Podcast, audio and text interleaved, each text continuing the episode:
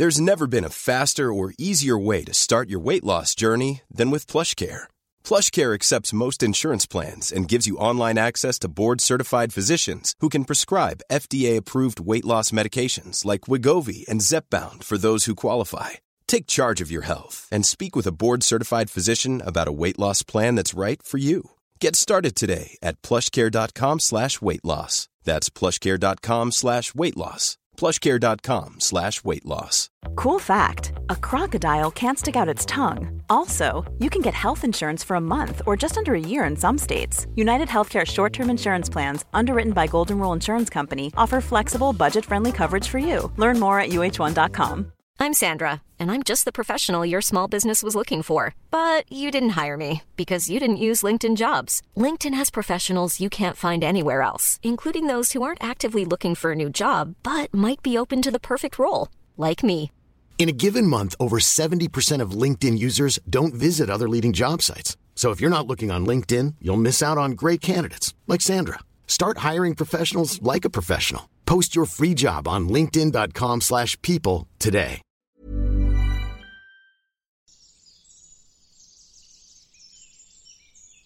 Bonjour et bienvenue dans l'Auvers du décor, mon podcast dédié au merveilleux monde des accouchements. Je m'appelle Roxane et je cherche ici à rendre accessibles des notions autour de ces sujets qu'on pense parfois trop compliqués ou réservés au corps médical. En réalité, ça pourrait nous être très très utile d'en savoir plus sur tout ça pour pouvoir prendre des décisions éclairées et être actrice et acteur de nos grossesses et accouchements. Donc je vais décortiquer des études, faire des recherches et tenter de démêler le vrai du un peu moins vrai pour essayer de vous faire des synthèses sur des principes importants, parce que c'est ça mon but avec ce podcast, amener les personnes enceintes à se questionner et réfléchir par elles-mêmes. Le savoir, c'est le pouvoir, vous vous rappelez? Alors c'est parti.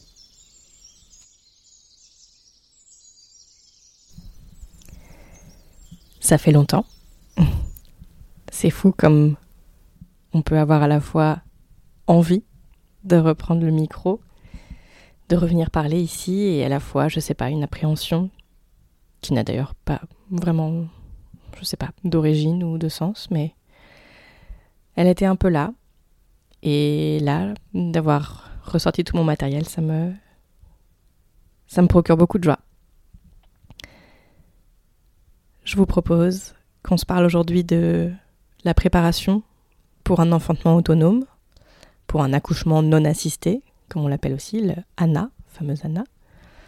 Euh, on va parler de la préparation mentale, on va parler du matériel, des formalités administratives aussi, des risques, parce que je sais qu'il y a beaucoup de craintes, beaucoup de peurs aujourd'hui euh, à cause d'histoires qu'on a pu entendre de, de familles qui se sont fait enlever leur enfant, simplement parce qu'elles avaient choisi d'enfanter en dehors du système. On va se parler de tout ça, et euh, je suis très heureuse d'être en face de mon micro et de vous parler. C'est parti. Ce dont je voulais parler aussi, c'était des formations qui permettent de se préparer à un enfantement autonome. Les premières formations que j'ai suivies, c'était via Quantique Mama, Karine la sage-femme. Pour celles qui ne la connaîtraient pas, elle est québécoise. Elle a un super compte Instagram et donc un site sur lequel elle propose différentes formations. Euh, et elle faisait des séminaires aussi pendant un temps, euh, que j'en ai suivi un, je ne sais pas si elle en fait toujours. Euh, et ces formations sont vraiment super, il y en a trois. une sur la gestion de la douleur, une sur le postpartum et la troisième ça devait être sur la physiologie de l'enfantement, quelque chose comme ça. Elles étaient vraiment super, elles m'ont appris beaucoup de choses. Euh, et couplées au séminaire auquel j'avais participé, euh, j'avais trouvé ça vraiment, vraiment très très bien. Les tarifs, ça va entre 80 et 150 euros ou dollars, je sais plus exactement. C'est un coût, mais vraiment c'est rentable. en tout cas, c'est très vite rentabilisé. Enfin, ça doit être rentable pour elle. Enfin, j'espère en tout cas pour elle. Mais c'est vraiment de l'argent qui n'est pas du tout jeté par les fenêtres. Une autre formation qui est vraiment géniale, euh, celle-ci est en anglais par contre, c'est celle de The Free Birth Society, donc la société des accouchements libres, des naissances libres d'ailleurs, qui est vraiment géniale. Et là, pour le coup, c'est vraiment euh, pour les personnes qui veulent enfanter librement, de manière autonome. la formation de Karine euh, Quantique Mama, c'est pas forcément pour les enfantements autonomes, c'est vraiment des formations pour la physiologie de l'enfantement. Et la formation de The Free Birth Society, pour le coup, c'est vraiment euh, te préparer à l'enfantement autonome. Donc euh, voilà, euh, les questions un peu philosophiques de qui reprend la responsabilité de la naissance. Donc c'est pas métaphysique, c'est pas le bon mot, mais enfin voilà, il y a des vraies réflexions très profondes sur bah, le système dans lequel on vit, euh, le patriarcat, euh, la toute, puissance obstétricale, la normalisation de la surmédicalisation ou même de la simple médicalisation de l'accouchement. Et ça va dans le détail très physique, très factuel. Qu'est-ce qu'on fait en cas de procidence de cordon? Qu'est-ce qu'on fait en cas de euh, traces de méconium dans le liquide? Qu'est-ce qu'on fait en cas de euh, saignement en postpartum? Qu'est-ce qu'on fait du placenta, etc., etc. Ça, c'était vraiment euh, une formation incroyable que je recommande vraiment à tout le monde. Évidemment, elle n'est pas facilement accessible parce qu'elle est en anglais. Et en plus, elle a un coût. Je crois que c'est 400, et donc je me rappelle plus si c'était euros ou dollars. Euh, c'est une somme qui n'est pas, qui est pas facilement trouvable pour tout le monde. Mais encore une fois, si peut-être que vous avez un peu cet argent, mais vous ne savez pas si ça vaudrait le coup de les dépenser, euh, vraiment, ça vaut le coup de les dépenser. De toute façon, il y a des comptes Instagram et des newsletters qui sont liés euh, donc à The Free Birth Society et puis à, Karine Quantique Mama que je vous enjoins à, suivre parce que ce sont des mines, d'informations vraiment hyper précieuses et pour le coup gratuites. Ensuite, pour se préparer à son enfantement autonome, une question qui revient hyper souvent, c'est le matériel. Euh, moi, ma sage-femme, pour me préparer à mon accouchement à domicile, m'avait proposé une liste de matériel à avoir. Donc il y avait typiquement une bâche en plastique, euh, il y avait des alaises, euh, il y avait voilà un, nombre de serviettes qui craignent rien en cas voilà pour pour les saignements, pour récupérer le bébé ensuite, voilà. Très honnêtement, euh, moi j'ai rien acheté de tout ça, à part si des alaises jetables. Mais ma fille est née une semaine plus tôt, et puis j'avoue que ça me passait un peu au-dessus, tous ces trucs-là. donc, euh, donc euh, vraiment, on rien, nous on n'a rien acheté. on avait quand même loué une, piscine d'accouchement, même si pour ma première, je m'étais mise dans un, une espèce de grand, grand bain comme ça. Et ça m'avait pas du tout aidé, j'avais pas du tout aimé l'eau le, l'eau comme ça. Enfin, moi, ça m'avait plus paralysé, ça m'avait empêché de bouger. Et du coup, ça avait vraiment euh, pas joué de manière euh, positive sur mon accouchement. Mais là, je m'étais dit que je voulais quand même en avoir une au cas où, si je me disais que ben voilà, j'en avais besoin et que j'en avais absolument euh, envie. Je, je, voulais pouvoir m'immerger dedans si besoin. Et j'en ai pas eu besoin. Mais effectivement, si, euh, si vous n'avez pas de baignoire chez vous euh, et que vous savez que vous aimez bien l'eau, peut-être que ça peut être intéressant. Euh, donc ça, ça se trouve hein, sur Internet. vous cherchez location piscine d'accouchement et, vous trouverez ça facilement. mais effectivement, cette idée d'avoir une bâche en plastique, ça peut être vraiment pas mal. Voilà, à mettre sous vous quand, vous, quand ce sera le moment. Pareil, il y a la question de Qu'est-ce qu'on fait une fois que le bébé est né Qu'est-ce qu'on fait du cordon, etc. Bah nous, euh, on n'avait pas de, quoi clamper. donc on a pris euh, de la ficelle, on a fait euh, des nœuds à à deux endroits du cordon. Et quand le cordon était complètement vide, hein, on a attendu peut-être deux ou trois heures après la naissance de mon bébé et du placenta.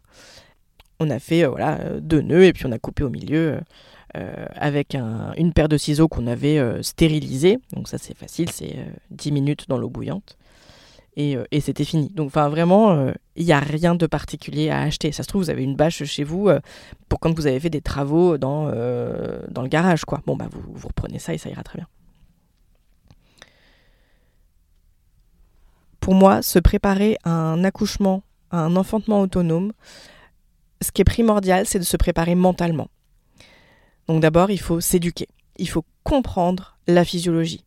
Et comprendre la physiologie, c'est pas euh, pas aller au cours de préparation à l'accouchement que euh, peut euh, vous donner la sage-femme ou l'hôpital, parce que La plupart du temps, ces, ces préparations-là, elles sont bien pour vous préparer à accoucher dans un système. Donc, à comprendre à quelle minute euh, il va falloir euh, faire telle action, à quel moment la sage-femme va vous parler de telle chose, etc. etc.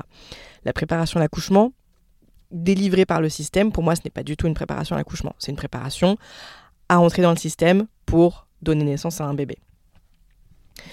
Ce qui est important, c'est de trouver par vous-même les, les, ressources, les sources d'informations pour comprendre ce qui se passe dans le corps pendant la grossesse, pendant l'accouchement et le postpartum. Donc ça, ça passe par des livres. Moi, j'en parle tout le temps et vous pouvez les trouver un peu partout sur mes, sur mes réseaux sociaux. Euh, mais il y a des livres qui sont indispensables à avoir lus selon moi. Donc Michel Audin, Ina Megaskin, la BD de Lucille Gomez, en trois tomes, euh, sur les super pouvoirs de la naissance. Il faut comprendre ce qui se passe dans le corps. Il faut s'éduquer pour ensuite pouvoir faire les choix dont on pense qu'ils sont les meilleurs pour soi on, en parle souvent pour pouvoir faire des, choix éclairés, pouvoir vraiment donner son consentement et pas simplement dire oui à un déclenchement proposé par le système parce que bah, le système nous a dit qu'il fallait être déclenché. Voyez, il faut que vous, vous puissiez comprendre cette histoire de euh, accoucher au-delà de 42 semaines d'aménorrhée. Est-ce que c'est vraiment problématique de ne pas laisser les bébés naître après 42 SA Quel est le, vrai pourcentage de risque? Et quel est réellement ce risque? Et est-ce que déclencher un bébé, ça n'engage pas des risques aussi? Et qu'est-ce que moi, je veux faire comme, euh, choix? Donc, de toute façon, j'avais fait une vidéo là-dessus euh, sur TikTok pour expliquer que même si on se dit qu'on veut accoucher dans le système et à l'hôpital ou euh, chez soi avec une sage-femme, je pense qu'on devrait de toute façon se former et se préparer à faire comme si on allait accoucher seul, parce que c'est simplement retrouver son pouvoir en fait. Parce que, parce que ça nous pousse à réfléchir par nous-mêmes et pas juste à suivre ce que... Et donc là, je vais peut-être utiliser un mot, on, va me, me, crier dessus, mais suivre ce qu'un dogme, ce qu'un dogme nous dit en fait. Donc, se préparer, sa préparation mentale, comprendre la physiologie. Il faut aussi se nourrir de positif. Donc, ça veut aussi dire peut-être se couper des témoignages négatifs. Les personnes qui vous disent Oh là là, moi, j'ai mon accouchement, ça a été horrible, et tu devrais faire ceci parce que moi, ma belle-sœur, il lui est arrivé ça, ou etc., etc.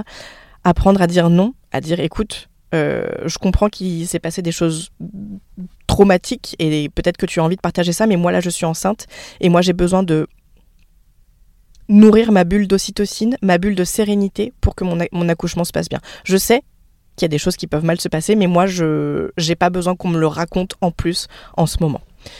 Et donc, se nourrir de positif. Donc, chercher les témoignages positifs. Donc, il y en a plein typiquement dans le livre de Ina Megaskin, euh, Naissance naturelle. Si vous parlez anglais, euh, le podcast de The Free Birth Society, dont je parlais tout à l'heure sur les formations, euh, il y a énormément de, voilà, de récits de, de, personnes qui viennent partager leur, leur, euh, leur récit d'accouchement euh, positif, euh, autonome.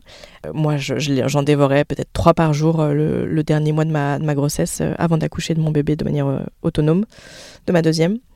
Et, et ça, ça m'a porté. Ça m'a porté parce que je savais que j'étais pas folle dans mon projet. Je savais que d'autres pouvaient le faire, l'avaient fait. Et c'était vraiment, c'était vraiment, c'était vraiment magique. Enfin, la préparation mentale, vraiment se nourrir de positif. Se préparer aussi à l'inattendu. Donc l'inattendu, voilà, ça veut dire qu'est-ce qui pourrait se passer pendant mon enfantement autonome et donc qu'est-ce que ça veut dire aussi? Ça veut dire travailler sur ses peurs. Euh, moi j'avais peur parce que j'avais une épisiotomie plus une grosse déchirure pour mon premier accouchement. Donc j'avais peur que ça se trouve, que ça pète dans tous les sens. Donc j'ai travaillé sur ces peurs-là. Euh, j'avais peur de l'hémorragie du postpartum. Donc j'ai travaillé sur ces peurs-là. J'en parle souvent aussi euh, je crois que c'était un projet d'épisode de, podcast que j'avais pas fait, mais que je, vais faire un, épisode sur la peur. Comment on peut travailler sur ces peurs. Ce qu'il faut bien avoir en tête, c'est qu'on ne veut pas éradiquer toute peur de l'accouchement, de ce qui pourrait se passer. La peur, elle est normale, elle est logique, elle est saine.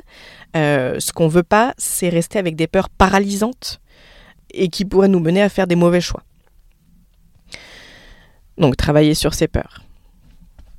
Ensuite, pour travailler son mental, pour se préparer mentalement, je pense qu'il faut aussi travailler sur un réseau, avoir un réseau. Donc de doula, moi je pense que enfanter de manière autonome c'est bien, mais peut-être que la solitude 100% et juste avec un coparent c'est peut-être pas la meilleure idée pour tout le monde. Pour certaines personnes, si. Hein, j'en connais et ça, c'était génial et, elles n'auraient rien voulu d'autre.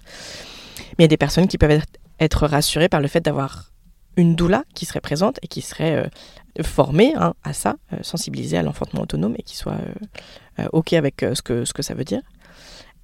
Et puis, quand bien même, avoir une doula au, cours de la grossesse pour se, se préparer à l'enfantement autonome, même si la doula n'est pas présente le jour J. Et, voilà, peut-être des femmes sages aussi euh, sur qui s'appuyer. Donc euh, voilà, il y a plein de personnes qu'on peut trouver euh, sur Instagram, sur les réseaux sociaux aujourd'hui, des personnes qui, savent ce que ça veut dire qu'enfanter de manière autonome et, qui peuvent être d'un super soutien.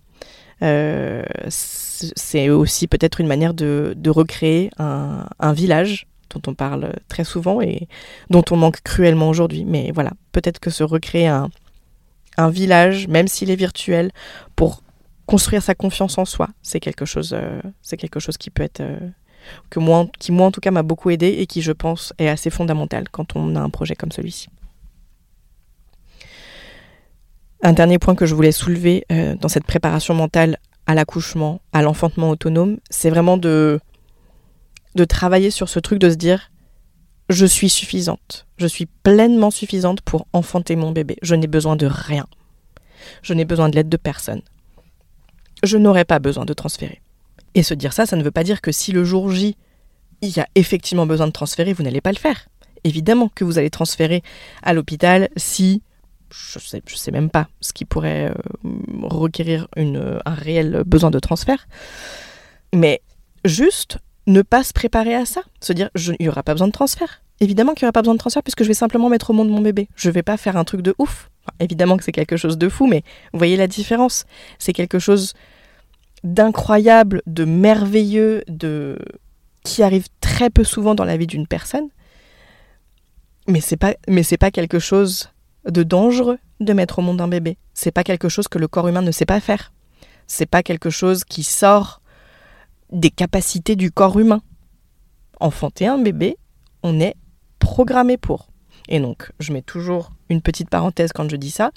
C'est pas parce qu'on est programmé pour qu'on a envie de le faire. Et si on porte un utérus et qu'on n'a pas envie d'avoir de bébé, c'est parfaitement normal et parfaitement compréhensible. Et on a mais autant les droits, autant de droits sur Terre de pas vouloir de bébé que de vouloir en faire mille.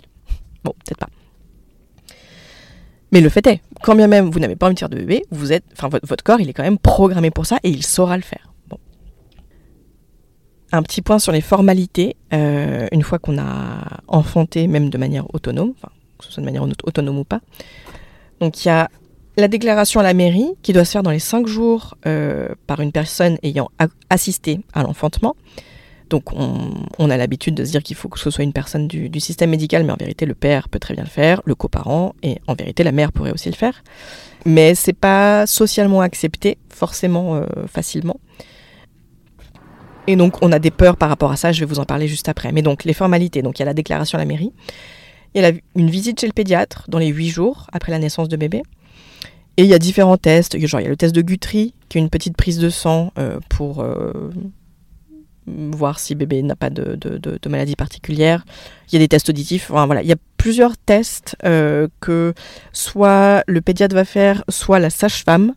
C'est vrai que j'ai tendance à, recommander ça, moi, d'avoir une visite de sage-femme euh, après l'enfantement autonome, donc euh, soit le jour même, soit J1, soit J2. Et donc effectivement, ce que ça veut dire, c'est que peut-être que euh, vous aviez un suivi avec une sage-femme pendant votre grossesse, soit vous étiez en confiance et elle était ouverte à ça et vous lui avez dit que vous voudrez enfanter de manière autonome, mais que vous l'appellerez une fois que le bébé sera né. Et si elle est OK avec ça, très bien. Euh, et elle vous pourra faire plein de choses, euh, donc notamment ces tests dont je parlais à l'instant. Soit vous sentez que cette personne, euh, cette sage-femme ne, ne vous soutiendrait pas dans ce type de projet, et auquel cas, ben vous pouvez omettre de l'appeler au moment de, l'accouchement, et, et l'appeler une fois que le bébé est né en disant Oh là là, ça, s'est passé très vite, le bébé est né. Est-ce que ben, tout, va bien, tu, peux passer quand tu veux, voilà. Attention aussi au placenta euh, dans ce cas-là, parce que vous n'avez pas forcément envie que la sage-femme arrive alors que le placenta n'est pas sorti et qu'elle vous oblige à faire une injection d'ocytocine de synthèse. On rappelle, hein, un, placenta n'a pas forcément envie de naître dans les 45 minutes suivant la naissance du bébé. Ça peut prendre plus longtemps. Et euh, il faut faire preuve d'un peu de bon sens. Euh, si la personne qui vient d'accoucher n'a pas de saignement, si elle se sent bien, s'il n'y a aucun signe de fièvre ou de problème quel qu'il soit, il n'y a pas forcément besoin de euh, d'urger la naissance du placenta. Moi, je raconte toujours, mon, placenta est né au bout de trois heures après la naissance de mon bébé, parce que j'avais pas envie de pousser, j'avais peur de, de déchirer mon pour d'autres raisons, il faudra que je raconte mon accouchement dans un, dans un autre épisode. Euh, mais voilà, j'étais simplement pas prête à ce que mon placenta naisse. J'avais aucun saignement, je me sentais très bien. Et euh, c'était simplement mental. Dans ma tête, j'avais besoin d'attendre, de me sentir prête à éjecter mon placenta. Et quand j'ai été prête, j'ai sorti mon placenta et tout, tout s'est très bien passé. Petite digression, tout ça pour dire que quand vous appelez la sage-femme, peut-être attendez de voir que où en est votre placenta. Quoi. Maintenant sur cette question, est-ce que on peut me prendre mon bébé parce que j'ai fait un enfantement autonome? On a très peur de ça parce qu'il y a pas mal de, d'histoires comme ça euh, qu'on a pu entendre ces, ces derniers temps. Euh, je pense qu'il y a une conduite à tenir pendant la grossesse et l'immédiat postpartum qui peut prémunir de réactions abusives de la part des autorités, euh, PMI, etc. Et ce sont des choses, attention, typiquement, pouvoir prouver que vous avez été enceinte, que vous avez porté le bébé, qu'il puisse y avoir une sage-femme qui puisse témoigner du fait que effectivement vous avez été enceinte, euh, que vous avez fait tout, ou plus ou moins, tous les tests qui étaient requis euh, pendant, la grossesse pardon, euh, pour prouver votre bonne foi. Ça, je pense que c'est une bonne chose. Attention, moi, je soutiendrai n'importe quelle personne qui n'a pas envie d'avoir un suivi médical pendant sa grossesse parce que c'est mettre les pieds dans un système qui peut, qui peut influer de manière négative sur notre grossesse et notre accouchement. Donc je comprendrais, moi, qu'on n'ait pas du tout envie d'avoir un suivi médical pendant sa grossesse. Mais effectivement, en avoir un, je pense que ça peut prémunir de galères par la suite euh, au niveau des autorités euh, et de la société.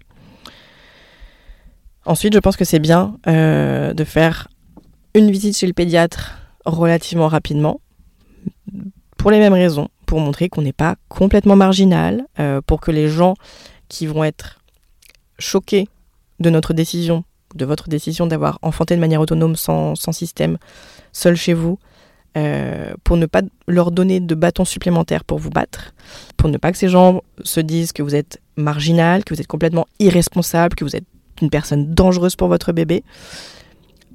Pour ne pas leur laisser à penser ça, il y a bah, voilà, des, des, petites choses euh, dont je pense qu'on est un peu obligé de les faire. Donc voilà, une visite chez le pédiatre.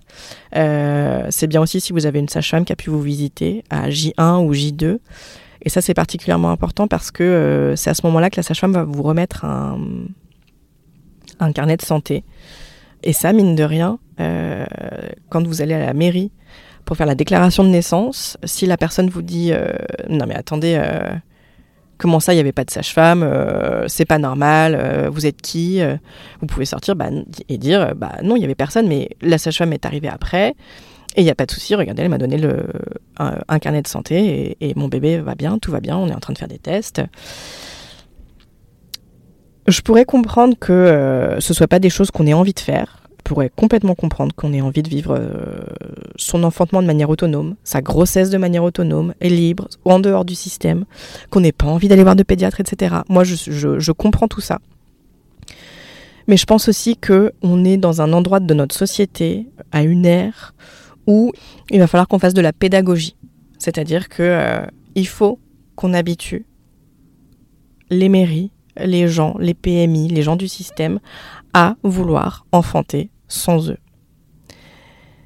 Et pour les habituer à ça, je pense qu'il faut y aller euh, petit pas par petit pas et sans pour autant nous mettre en danger. Typiquement, euh, accepter la, présence d'une sage-femme à notre enfantement, alors que c'est une personne dont on sent très bien qu'elle pourrait, euh, qu'elle pourrait nous nuire. Ça, je pense que c'est pas, c'est pas un risque qui est intéressant de prendre. En revanche, effectivement, avoir de quoi prouver qu'on a eu un suivi de grossesse, qu'on a été vu euh, à J1, J2 par une sage-femme, je sais que ça peut, ça peut aussi engendrer des, choses douloureuses, mais peut-être que c'est un moindre mal au vu des circonstances et de euh, la société dans laquelle on vit. Je ne dis pas, je ne prétends absolument pas avoir les réponses euh, à toutes ces questions, des réponses qui soient universelles. Je propose des pistes de réflexion, des choses qui, moi, me semblent intéressantes à étudier euh, pour toute personne qui pourrait avoir un projet d'enfantement autonome. N'hésitez pas à me dire ce que vous en avez pensé. Je pense que cette conversation ne sera jamais close et, que tous les points que j'ai pu aborder là sont enrichissables. N'hésitez pas à venir me dire s'il y a des points que vous auriez voulu que j'aborde. On pourra faire un deuxième épisode sur ces, questions qui sont hyper importantes et dont je sais qu'il y a beaucoup de personnes qui, ont peur de ça et qui renoncent à leur projet d'enfantement autonome pour des raisons qui sont peut-être pas les bonnes. Vous venez d'écouter L'Auvert du décor. Si vous avez aimé cet épisode, la meilleure manière de le dire est de poster un avis 5 étoiles sur votre plateforme d'écoute. Ça m'aiderait énormément. Pensez aussi à le partager si vous pensez qu'il pourrait aider des personnes autour de vous. Enfin, n'hésitez pas à vous abonner à ce podcast pour être notifié des prochains épisodes et accessoirement soutenir mon travail. Ça fait toujours plaisir. On se retrouve la semaine prochaine et d'ici là, prenez soin de vous.